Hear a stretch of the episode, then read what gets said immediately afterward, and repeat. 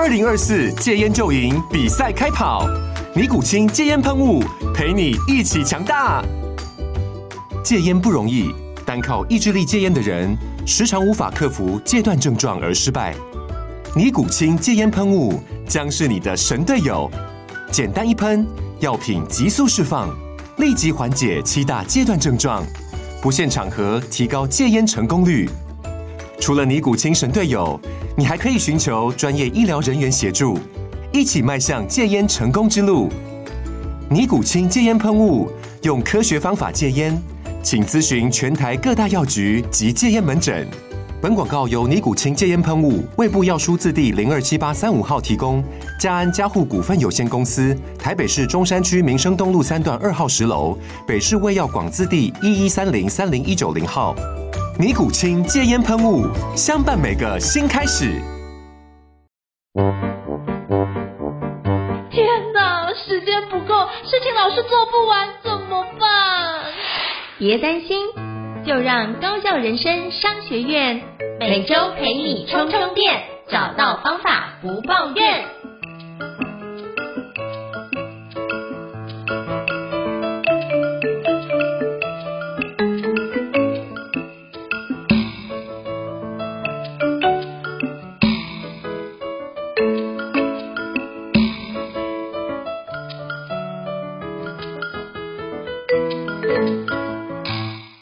Hello，伊斯老师，请问一下，我们今天要聊什么样的主题呢？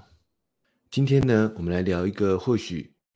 在高校人生商学院的很多听众，说不定常常遇到的问题。因为我自己也常常遇到，也很想要问问看，胤丞老师是不是也常常遇到？就是我们前面有聊过，我们应该在工作的节奏当中，甚至生活的节奏当中，去安排一些休息的时间。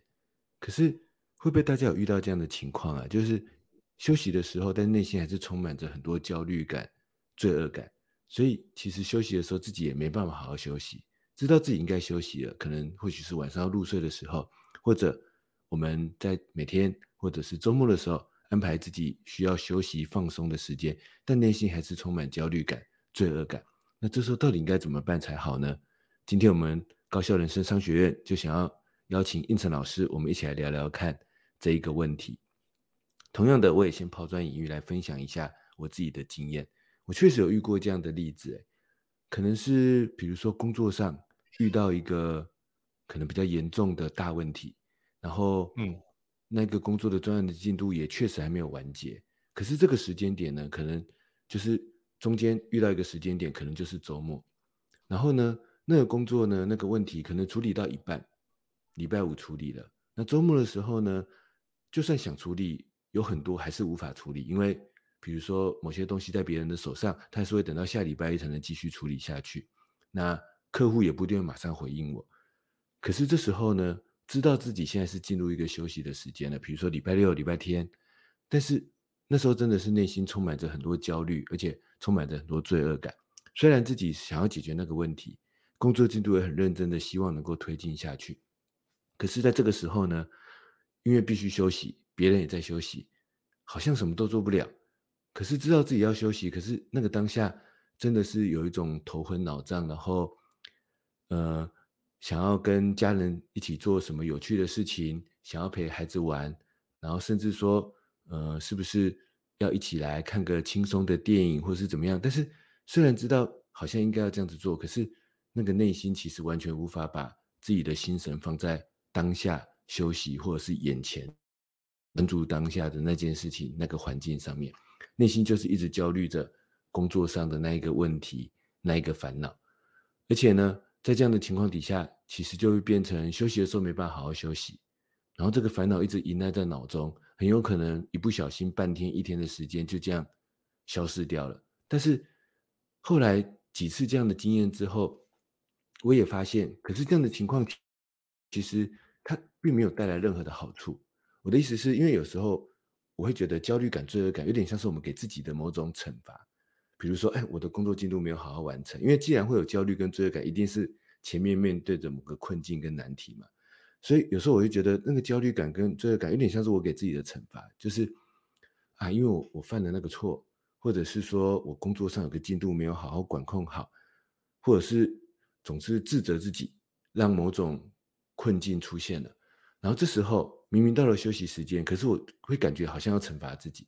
所以我让自己心中充满着很多焦虑感、罪恶感，而且我觉得好像这样自己才过得去。因为如果我现在把这个焦虑感、这跟罪恶感放下，好像我就会对不起那个工作，对不起那件事情一样。那我觉得我后来去反省了，我觉得那时候好像隐隐的有这样的心态，可是，在深度的反省就会发现，可是，在休息的时间，这种焦虑感跟罪恶感，它其实没有带来任何的好处。就算就是，即使是我那时候刚才原本想的惩罚的想法，但是其实这样子对那个问题的解决、那个工作的推进，其实也没有任何的。正向的帮助啊，然后而且甚至还有可能更拖延了某些更关键、更积极处理那件事情的一些时间。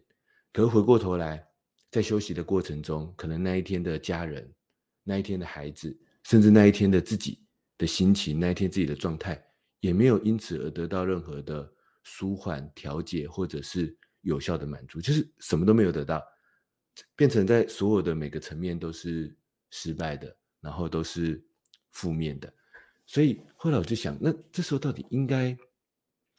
到底应该怎么办会比较好呢？那当然，第一个直觉想法会觉得，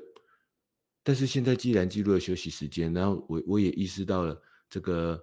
现在对方可能也在休息，这件事情现在确实无法有任何进度，好像就是应该放下。不过这个想的简单，但做起来真的是难如登天，非常非常困难。我觉得基本基本上是做不到的，所以后来我自己有给自己一个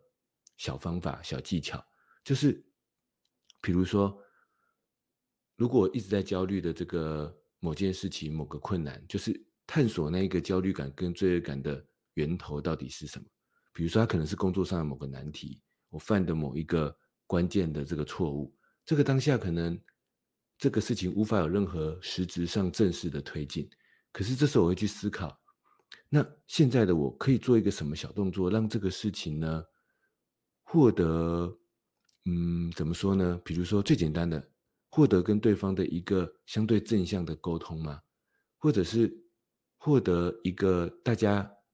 礼拜一可以接下来开始怎么做？就是休息时间结束之后，下一步应该怎么做的某种认可认同吗？那。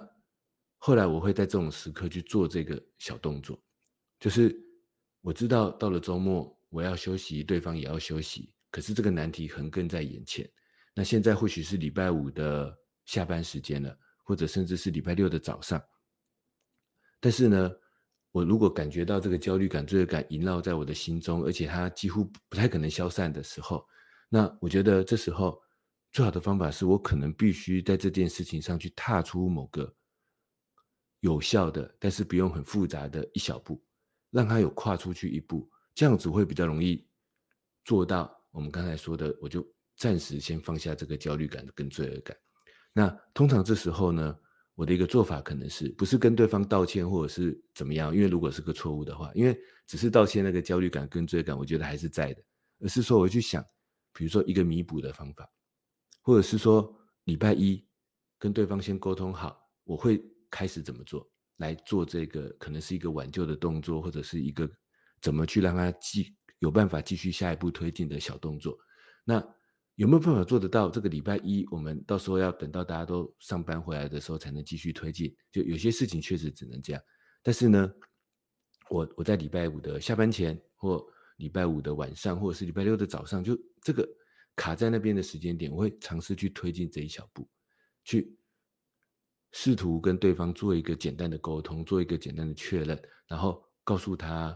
我会怎么做，然后或者是告诉自己我会怎么做。因为如果这时候没有没有别人的话，我可能就是在我的待办清单，或者是我那一个专案那个任务的拆解笔记上写下。那接下来要开始推再次推进这个任务专案进度的时候，我的下一步的那一步会是什么？我要先把它写下来。那如果他是需要跟对方沟通的，我就会马上写出一封信，一个即时通，去跟对方。呃，其实也不是要对方是不是一定要回应我，而是我要让自己跨出那一步，让自己说，哎，我我这个问题我有往前做了。那这时候呢，我会觉得，在我几次的经验里面，后来这样的尝试会帮助我比较容易放下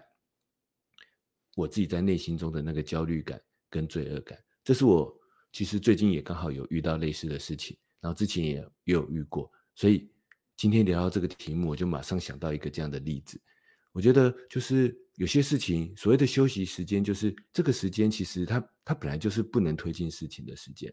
因为比如说睡觉的时候嘛，那大家都在睡觉，你就算焦虑，你也推进不了任何事情啊。那或者是像我们像我在正正正常的职场工作的时候，到了周末的时候。我们的厂商、我们的客户，他们也在休息啊，他们也不会在这里帮你推进任何事情，所以这是一个休息时间，它就是它暂时无法推进大多数事情的时候。可是呢，就有一件事情卡在那边。那我的另外一个想法就是，焦虑感、罪恶感可能是来自于某件卡在那边的事情，而卡在那边，可能我带着某种自责，带着某种就是我我现在如果什么都不做，好像。哪里对不起自己，也哪里对不起这个工作的感觉。那这时候，我觉得要怎么办呢？我尝试去跨出一小步的确认，一小步的沟通，或者为自己拆解出，那我回来的时候，回到工作状态的时候，我的下一步要做什么？我做了这个确认，我觉得可能我要花三十分钟、四十分钟去做一个这样的确认，可是总比我一整个周末的早上，或者甚至周末一整天好几个小时的时间。一直停留在这个焦虑感上，我觉得这是我最近一个比较有效的解决办法。那这是其中一个角度。那我也想来问问看，胤丞老师会不会有这样的例子呢？那应承的情况会是怎么样呢？那有没有什么样的解决办法？我觉得刚刚奕慈老师讲的，我都有心有戚戚焉哦。我也经常会遇到，就是就是明明该休息，可是却自己却没办法好好休息。那比如说像现在同时要讲课，那又要同时可能要写书，然后做线上课程，甚至有时候帮家里面，比如说用腰果的相关的计划，我就觉得哇，事情真的是非常非常多。那怎么样能够在比如说又要安顿小孩的情况，然后又要把所有事情都要照顾好，然后把其他事情处理完，那我发觉。你要接下来要把这些事情在安顿好小孩睡觉之后，我要开始准备备课，然后又要写书，然后要继续用腰鼓。常常觉得自己都休息时间是不够的，可是也是因为这样，所以也会遇到说这个情况也非常常见，就是呃明明该睡觉了，自己身体也很累了，我也告诉自己该休息，可是你发觉脑袋好像是一直转动，一直停不下来。那我。自己就会用一个方法，就刚刚一早就用的一个方式，是我把你是把一个方式可以或事情可以有效的去做一个简单的一个推进嘛。那我觉得我自己有用一个类似的方法，我也想跟各位伙伴分享一下。我用的方法比较像是把它先写下来，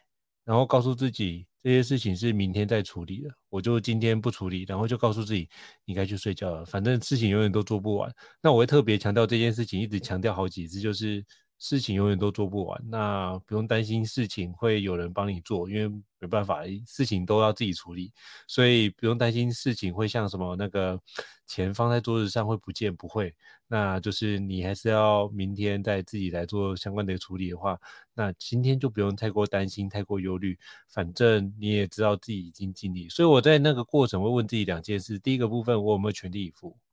第二部分说那这件事情。明天再处理会不会怎么样？那如果不会怎么样的话，那就明天再说喽。就我反而会在这个时候放过自己一马，就觉得真的没有必要把自己逼到那样子一个情况。那其实可能因为平常已经把自己已经盯到一个程度，或是把自己已经时间尽可能压缩在一个极大化的产值，所以我就觉得在那个时候，我反而觉得我应该对自己松一点，就是。这时候反而是一个很重要，就是放过自己一马，因为毕竟你还是要休息嘛。那休息就是好好的休息。那怎么样可以让自己好好休息？就是起码要自己心情放松才能够好好休息。所以我就会尽可能让自己是心情放松的状态去睡觉。那我就会在比如说像那个打坐啊，或者稍微静坐一下。调整一下呼吸啊，感觉自己的身体状态啊，或是读一下自己有兴趣的小说啊，或是偶尔玩一下小小的游戏啊，我会觉得哇，这个比较像是我肯定我今天自己完成的项目的一种慰，就是一种慰劳，然后一种奖赏。那我我甚至会有时候做一件事情，就是看一下我今天完成的清单，只看完成的事情，因为我们通常会睡觉前会很焦虑，哪些事情还没完成嘛？可是我这时候反过头来是去看说，我自己完成了哪些事情，做出哪些成果，我发觉，哎，我做出来成果很不错，哎，那这些事情跟那个还没完成的清单比起来，我今天工作效能其实蛮好的，哎，可是为什么经常会觉得我自己没有完成很多事情呢？所以我就会写下来，然后不断的，甚至当天有个回顾，我觉得都是一个很棒，会让我自己觉得今天过得非常的踏实。那有时候我还会在，像我最近我就会开始学习一件事，就是如何像是那个感恩日记，比如说，哎，我做完这件事情，我今天有什么样的做完完成什么样的成就，或达成什么样的任务？那因为这一件事情完成，我想要感谢谁？那我就会发觉，哎，那我一天可以学习感谢三个朋友、三个家人、呃，三个伙伴，或是感谢学员的今天的一个非常配合。我觉得透过感谢的一个方式，也会让自己觉得，嗯，今天的生活或今天的日子做出来的成果，也让我觉得很踏实。那也会让我觉得说，哎，今天是过的一个丰盛的一天。所以我觉得，当自己从一个感谢感恩的方式出发，以及从成果出发的时候，我就比较不会陷入那个一直都是事情没有做完的焦虑感。所以我觉得这样的一个转换之后，我反而觉得自己能够好好的休息。那我就会思考一件事，就是。我自己的生命该怎么样去厘清？就是我是不是能够创造出那样的丰盛，带给自己或带给他人？如果我做出来的成果是能够带给他人，是一个非常棒的一个情况的话，那我应该觉得为自己感到很自豪，或为自己的这样的一个贡献或付出，我觉得应该是要肯定自己的状态。当肯定自己状态之后，就比较不会有那种太过焦虑。因为你内心有一些肯定的力量，它是一个正面的能量嘛。那你很多时候，比如说常常在焦虑自己没有做完，这是一个负面能量，我就会发觉，哎，如果你有一些正面能量的时候，它会在内心里面做一些综合的效应，不会让那些负面的能量无限的放大。因为如果你聚焦，它会一直放大，所以它反而会起到一个非常好的平衡作用。就自己的状态，我觉得就是包含肌肉啊，或是包含自己的心理状态，甚至讲话的口吻，甚至表情，我觉得都会很好的放松的感觉。我觉得只有让自己比较自在一些些之后，我再去处理事情，我就不会有焦虑感跟罪恶感。我觉得那个比例会比较少，然后就觉得我自己让自己安定之后，比较能够去安定他人。因为如果我自己都不安定，然后讲出来的话也会很急躁，那对方也会感觉到我这件事的急躁，说不定也会有负面情绪传染到别人的身上。我觉得这好像是这段时间我自己在调整，觉得调整的还不错的一个环节，就是就算是遇到很焦虑、很急躁的事情，我尽可能让自己，当然这有时候也会破功嘛。有觉察到这件事情的时候，就是要让自己提醒，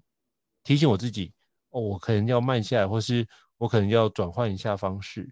那意识到这一点很重要，就是我自己很焦虑，我自己觉得有罪恶感，没关系。那回过头来，我有没有完成很多的项目？那这件事情，很多时候我过程有没有尽力？如果也尽力，代表一件事就是真的事情太多，那个就真的没办法。那我也做一个人，那一天也做二十四小时。那在过程中，我有没有尽我很大的力气去完成？如果都做到，那就是。那就是我目前的极限啊，那我也接受我的极限，然后接下来是我就会思考是，那我目前极限在这边，那我们找到一个典范或者是一个前辈，他有没有做到什么样的一个成果是我非常期待，那他到底怎么做？所以我会去找那个这样的一个典范出来，然后去请教一下他怎么做这件事情，或者他怎么做到这件事。那他做到这件事情的时候，有没有做一些取舍？就是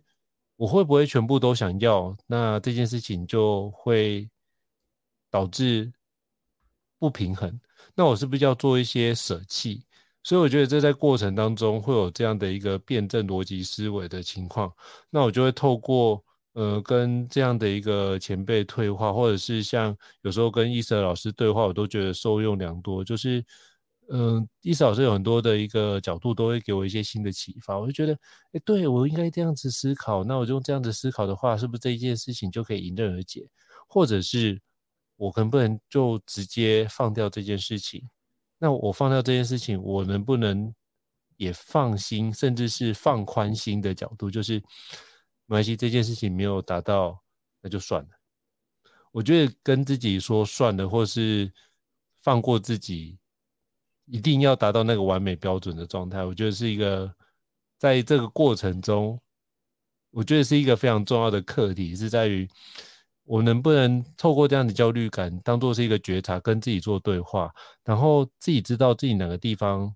为什么会产生这样的一个焦虑感跟罪恶感。然后去梳理一下，到底是过去哪一个环节造成，然后我就会去把那个焦虑感或者是罪恶感梳理出来之后，然后去剖析自己的一个状态，然后去看看，哎，如果是把这样的一个议题拿掉，会不会还会觉得焦虑？那去找到这相对本质的原因，我就经常会做这样的自我对话，慢慢去觉察自己的状态，然后去面对，哎，但是过程中也是很肯定自己做这件事的尝试。那我觉得，当这样子来做的话，我反而觉得自己比较容易去降低焦虑感跟罪感，而肯定自己完成的事项。我觉得这时候是一个我自己尝试过，觉得还不错的角度哦。那我想请教伊嫂老师，不知道你有什么样的建议或什么样的回馈呢？我想先抓住胤丞老师刚才分享的其中一个小小的点，算是延伸的点，但是我想先抓出来分享一下，因为我觉得很有共鸣，很有感触，就是。我们可能在休息的时间，或者该休息的时间，而这时候可能要去跟家人或朋友，或者是自己相处的时间，但那些还是充满焦虑感跟罪恶感，要怎么办？那刚才我跟胤丞老师聊了很多层次的方法，但我其觉得其中有一个小点应该先当做一个前提，就是无论我有没有办法在休息时间最后放下我的焦虑感跟罪恶感，但我我们起码先不要互相伤害，就是不要因为自己带着这样的焦虑感跟罪恶感。跟在休息时间要跟我们共处的那些人，我们因此而讲出了一些互相伤害的话语，或做出了一些互相伤害的行动。对方可能不知道我们心中带着这样的焦虑跟罪恶感，但是因为我们在这样子的跟对方互动的情况底下，我们因为这样的心情而可能没办法用一种更平和、更安静、更稳当的方法去回应对方，而这时候常常会有很多伤害的言语。甚至伤害的行动出现，那也有可能是对着我们要一起工作的那些人，那因为自己心中不够平静，这难免。但是我觉得这时候不要互相伤害，不是说啊，我要转换我的心情，然后立刻把我的焦虑感跟罪恶感转换成平静的心情，可以跟对方好好沟通。我的意思不是这样，我的意思是这时候不如就是让自己停下来就好，就是不要不要。硬要回应，硬要去讲，硬要去做什么行动，这样有时候反而很容易做出一些互相伤害的行动，就让自己稍微停下来。那我后来也发现一个方法，就是那就不如坦诚。像我前一阵子有一阵子在周末的时候，因为那时候就是前面有提到的，确实遇到的一个工作上的问题跟难题，周末也非常的焦虑，而且充满了罪恶感。我觉得我那时候做了一个我自己回想，我觉得我做的很好的行动。就说一开始就跟我老婆说，我遇到了这个问题，我现在心里觉得很焦虑。我觉得不如就坦诚吧，不要不要觉得我自己需要一个人承受这件事情，跟对方坦诚，对方也愿意接纳你，也愿意接受你，知道你有这样的情况，这样我们才能够彼此找到一个更舒适，然后给彼此一些缓冲的空间。这是我觉得胤丞老师刚才分享的很多重点里面，我想挑出来，我觉得很有共鸣、很有共感的一段。而且我觉得这个也非常的重要，就是无论我能不能放下，我觉得这还其次，因为就算放不下，也不会就是那一两天、一两个休息的时间嘛。但伤害却很可能是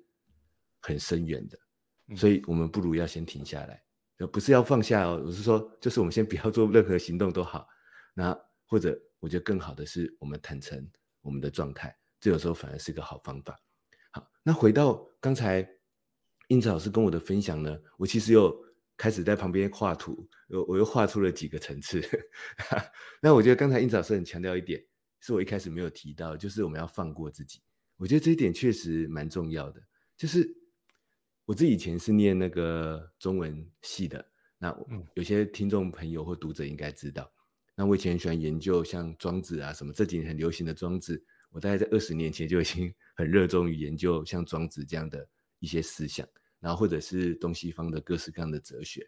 然后我记得常常会有人问我说：“伊瑟，你现在这么的工具性，或者是某个程度某个程度，我们要提升效率嘛？看起来是有点功利性。你会不会觉得以前练练的那些东西有点虚无缥缈呢？”然后那时候我心里想：“会吗？”然后可是为什么我觉得不会呢？后来我想一想，就是很多事情最终还真的是要回归一些人生哲理层面的这个思考。我觉得真的是这样，它并不是一个。很虚无缥缈的东西，就是我们人生中遭遇的很多问题、很多困难，它可能是这个礼拜发生，它可能是这个月发生，但如果你把它放到人生很大的一个长流里面，或者整个世界环境的这个大环境里面，就发现这不真的是一个小小的沙粒，就像很多哲人、很多这个 那种先贤跟我们讲的那种，好像很虚无缥缈人生哲理一样。但有时候你仔细想想，确实是这样啊。它就只不过是我们人生路上的一颗小小的石头，说不定连绊脚石都称不上，就是它就是只有这么一点。可是现在的我会很聚焦在这一个，因为它刚好掉进我眼睛里面的这颗沙粒，我会觉得非常的难受，甚至因此像前面说的，做出一些伤害自己或伤害别人的这个举动。所以有时候放过自己，我觉得背后那些人生哲理的某些思考，我觉得确实蛮重要的。那如果读者听众觉得，哎，这样太虚无缥缈了，我觉得这边其实就是说，意思是说，我们要做一个更高层次的思考。我觉得其实是这样子的，就像我跟印草老师常常在之前分享很多时间管理或相关的技巧的时候，我们最终通常都会回归一个很关键的地方，就是我们的核心目标到底是什么？我们背后最终的要追求的目标到底是什么？我们问自己这个问题，你就会发现，现在很多卡住的手段、卡住的行动，它可能是有第二选择。它的 B 计划其实也不错，它其实并不，我不一定要聚焦在现在我自己很焦虑的这个当下的这个选择上面。所以，如果你觉得啊，人生哲理太虚无缥缈，我觉得它比较具体来说，就是有时候我们真的要去做一个更高层次的思考。有可能我跟客户遇到的问题，更高层次的思考，他真正想满足的是什么？虽然我前面做错了，我有没有可能去满足他那个更高层次的思考？他真正想要满足的那个东西呢？然后或者这个专案里面，有时候难免遇到一些挫折，难免遇到一些困难，难免有些事情现在当下我做不到，可能必须放下。可是更高层次的思考，那有没有什么这个在最终的追求底下？更重要的到底是什么东西呢？比如说家人、生活，或者是我们共同要完成那个最终的目标，到底是什么？有时候我觉得放过自己，或许放过那一个放过这个动作要能够实现，或许一个有效的方法就是我们去做一个更高层次的思考。而且我觉得有时候这还比单纯放过自己更好。因为有时候单纯放过自己，就真的是放过而已，就是就是我们完全没有任何的想，完全没有任何的反省，就是放过。但是这样它就会很容易的重复出现。可是如果我们去进行一个更高层次的思考，或许我们就会找到未来类似的问题更好的一个解方。这是我对于胤丞老师刚才分享的放过自己，怀着感谢的心情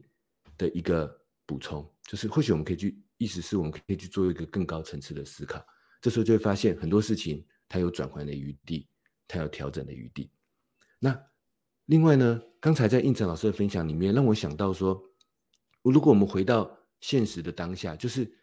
我在我的休息时间，内心真的觉得很焦虑又充满罪恶感，到底要怎么办呢？我觉得好像可以分成两种情况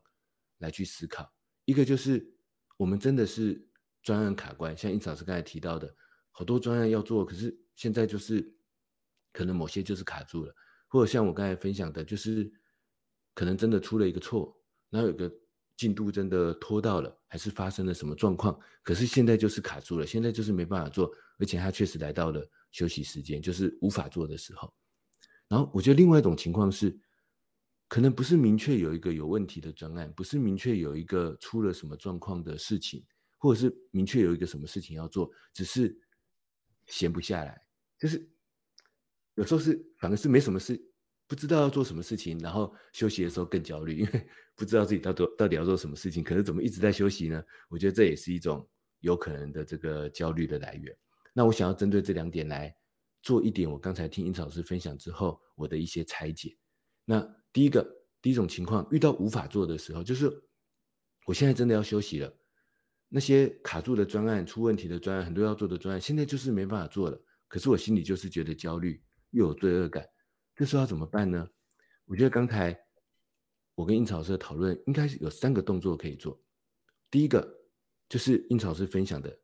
反正我先写下下一步嘛。现在没时间，没办法做，而且到了睡觉时间，到了晚上应该休息的时间，到了周末应该陪伴家人的时间，那没关系，我就先写下下一步。我自己也觉得这个动作很有效，清空大脑，很简单的动作，但它的效果真的很高。我上次时间管理有个课程。有一个朋友跟我说，他常常一边工作，脑中烦恼的很多事情。他说问我要怎么办？他说没办法同时做很多事情。我就说，你就在旁边准备一张纸，然后你一边做那个工作，一边有什么其他烦恼，就先把那个其他的烦恼写下来。我说我自己试过，这样子你的焦虑感就会降低很多。所以我觉得写下下一步，这真的是很有效。然后第二个，像我一开始分享的，那我就想一个简单可行的下一步，推进一下，推进一下。比停在那边，从一个是零，一个是百分之一，百分之一跟零是天跟地之间的差别。你瞬间就会觉得那个焦虑感跟罪恶感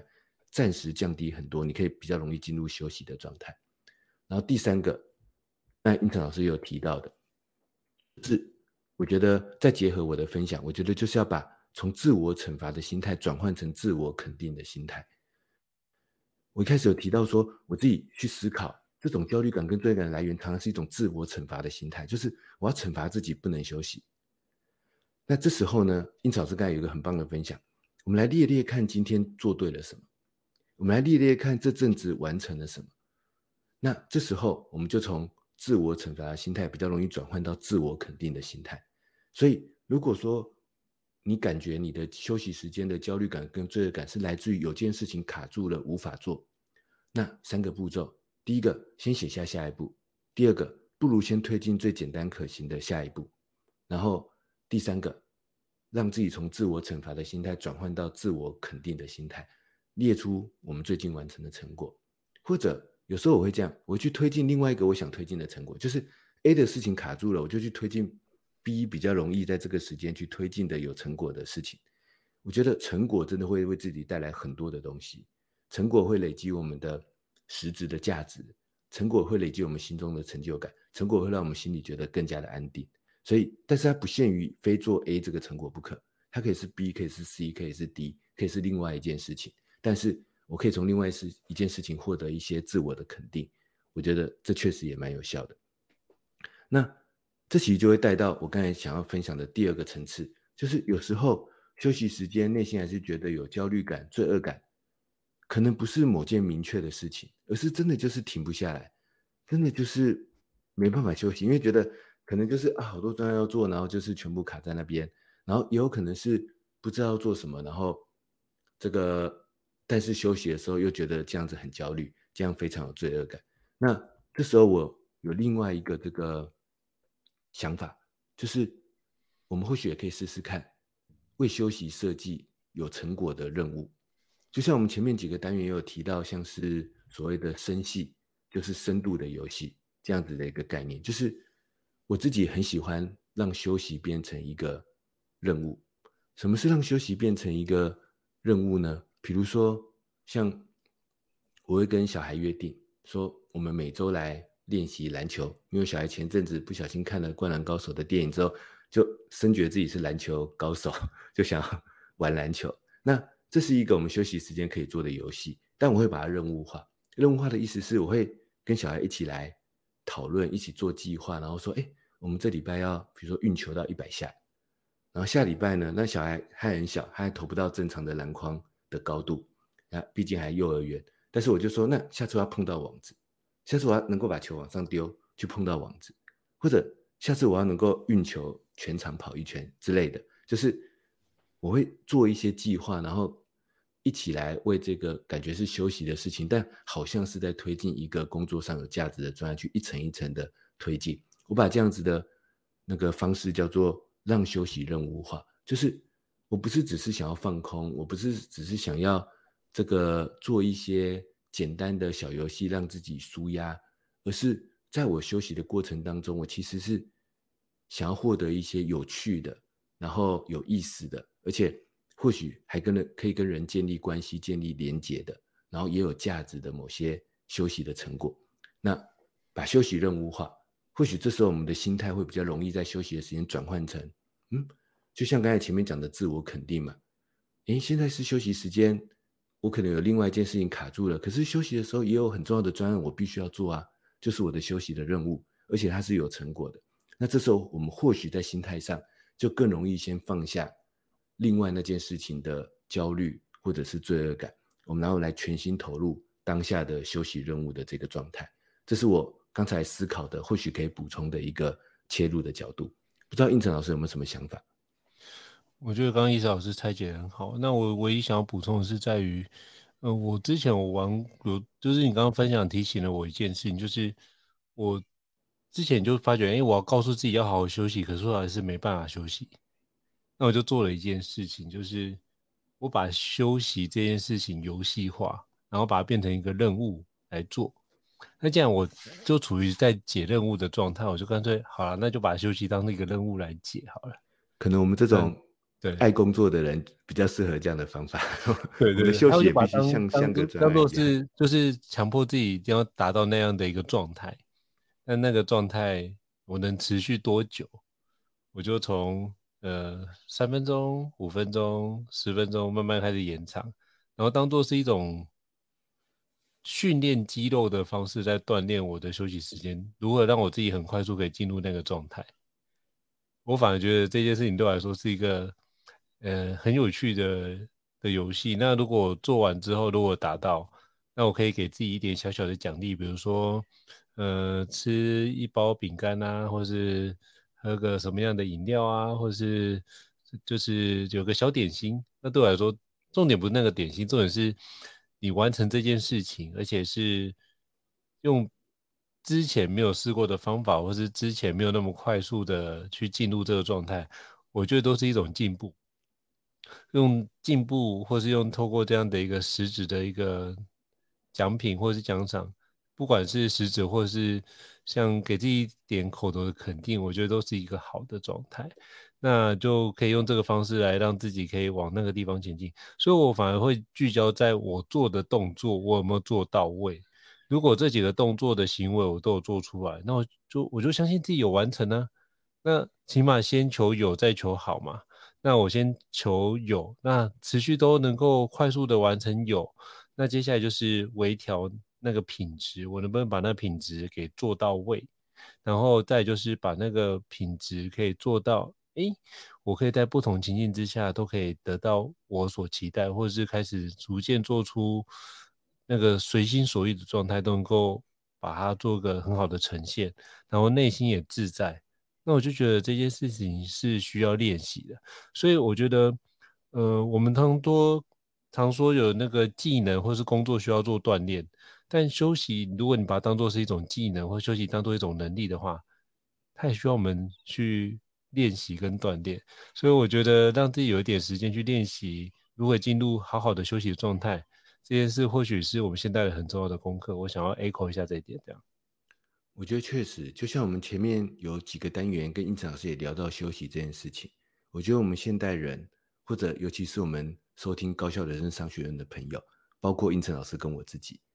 我们很有可能不小心把休息看得太简单了。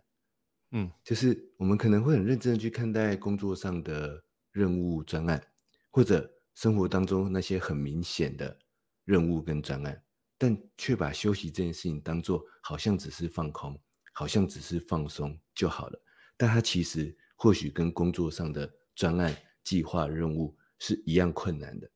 而且一样需要我们去做一些计划，去做一些测试，去做一些调整，然后而且还。可能也需要产出一些有效的成果，去累积一些有效的成果，这样子我们的休息才会真正的有效的发生。要不然，如果我们把休息看得很简单，最容易发生的情况就是刚才我们跟胤丞老师聊的嘛，为什么休息的时候我会觉得很焦虑、很有罪恶感？因为这段时间我不把它当做重要的时间，所以我还是心中一直焦虑，然后烦恼着另外的时间要做的那些事情。我不觉得现在的时间是非常重要的时间。嗯，那但是我们要怎么样把这段时间变成非常重要的时间呢？像胤丞老师刚才的游戏化的方式，我觉得很好。或者是刚才我提到的休息，我们也可以设计一些属于这个时间的任务、专案或者目标，那我们自然就会看重这个时间。这时候心情上也会有一个很棒的转换。我最近也在一个企业的时间管理课程当中，有一个学员分享说：“诶，怎么让自己有动力去做工作上的事情？”他说：“很简单啊，就是我接下来要出国旅游，要跟公司请假。那请假前那个礼拜非常有动力去做任何工作，因为第一个。”就是知道那个出国玩那段那个礼拜的休息时间，我一定要空下来，我非得休息，非得空下来，非得出去玩不可，因为机票啊什么都已经订好了嘛。然后这时候工作上也给我动力，因为我一定要空下那段休息的时间。然后那时候在场的同学当然都笑了，可能是觉得这是一个好像在开玩笑，好像很轻松、很简单的话，但这里面其实是有很多深意的。嗯，就是正是因为我们把休息看成重要的时间。我们在其他的时间也变得更有动力，啊，正是因为我们把休息变成一个计划，变成一个任务，我们才能够最后真的好好的休息。看似很简单的道理，背后其实我觉得有很深层的意思，而且也呼应着我们今天的主题：休息的时间，内心如果还是有焦虑感，还是有罪恶感，到底应该怎么办呢？我来做一个简单的这个梳理，以免大家我们讲的太多，大家一下子忘记了。那刚才我跟胤丞老师分享了几个重点，第一个，我们起码先停下来，不要互相伤害，或者在休息的时间跟对方、跟家人坦诚一下自己内心的焦虑。我觉得这个呢，或许其他没有做到，这一点做到，我觉得都会带来很大的好处。然后接下来可能有几个层次，第一个，放过自己，感谢自己做过的事情，给自己一个更高层次的思考，我是不是真的在焦虑着？现在焦虑的那件事情呢？然后第二个环节，如果卡住了无法做，那么或许我们写下下一步，或许推进一个简单的下一步，或许尝试让自己从自我惩罚的心情转换到自我肯定的心情，就是我做对了什么，我做过了什么，我目前完成了什么。然后第三个，或许有时候我们必须要做一些主动的切换，那也就是我们要把休息时间看作重要的时间，把休息这件事情也看作一个。重要的专案跟任务，用有效的方式去计划它，或者用游戏化的方式去设计它。那这样子，我们更能够在休息的时间做主动的切换。这是今天跟胤丞老师聊一聊我我自己做的几个简单的重点的整理。不知道胤丞老师有没有什么想要补充的？